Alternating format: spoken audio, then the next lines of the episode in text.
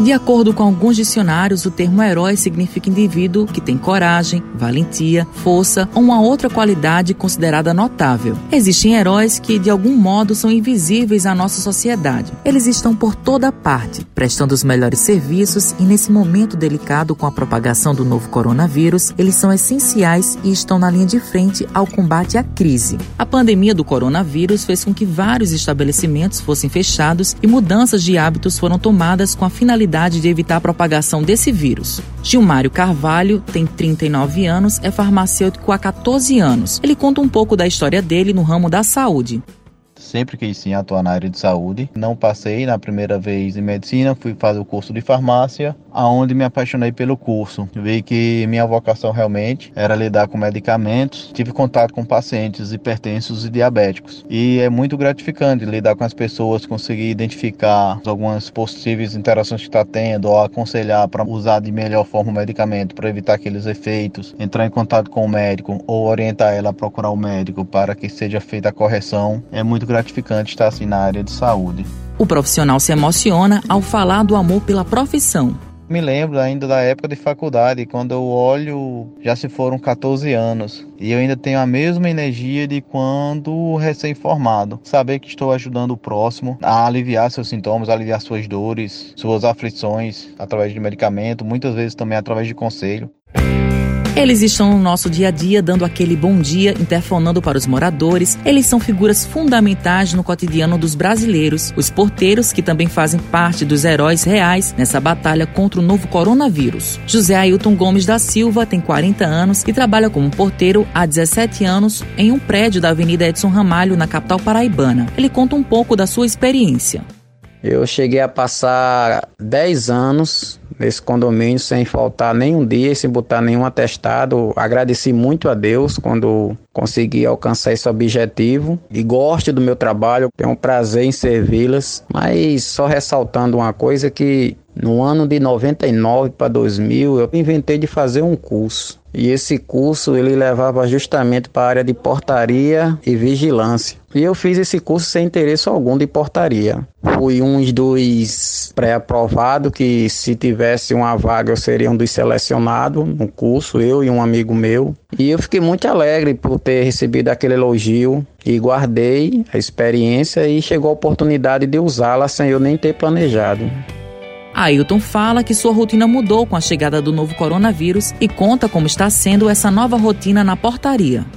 Eu, assim que chego na portaria, procuro higienizar minhas mãos com álcool em gel, procuro passar água sanitária nas coisas que vou ter contato com as minhas mãos e sempre procurando tomar bastante líquido e tendo cuidado de evitar o máximo qualquer coisa para que possa sempre estar com a saúde plena e exercer bem a minha função. Ficar atento às pessoas que entram no prédio, se for necessário, para que elas usem álcool em gel e que elas estejam usando máscara para a finalidade de evitar a disseminação, principalmente quando chega uma visita, né? Apesar de que tem diminuído isso, as pessoas têm visitado muito pouco, só numa necessidade.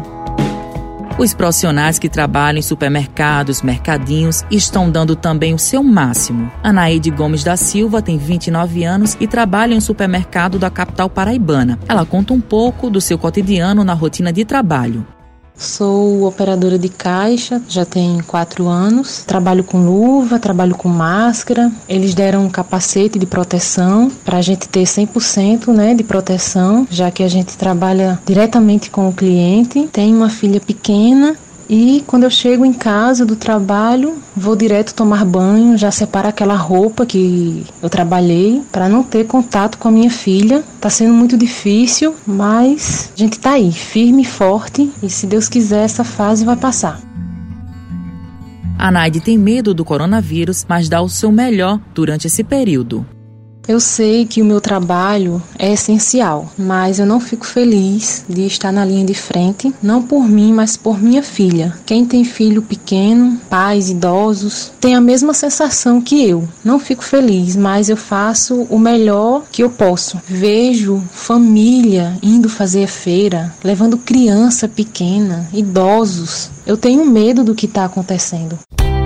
Já a Patrícia Ramos de Almeida tem 34 anos, é casada e há oito anos trabalha como técnica de enfermagem. Ela ressalta qual o sentimento dela em ver um paciente curado da Covid-19 é um sentimento de gratidão. Eu estou presenciando vários amigos meus, até gente da minha família que adquiriu, né? Para mim é angustiante porque eu tô, eu tô nessa missão. Eu também não posso, não posso deixar de trabalhar porque foi uma missão que eu escolhi. Aí existem medos, porque medo todo mundo tem, mas foi uma missão que foi dada para nós, estar na frente. Então é nessa hora que a gente tem que se unir e enfrentar. Eu tenho certeza que tudo isso vai passar, vai ficar uma lição para cada um de nós, não só para os profissionais de enfermagem, mas para todos.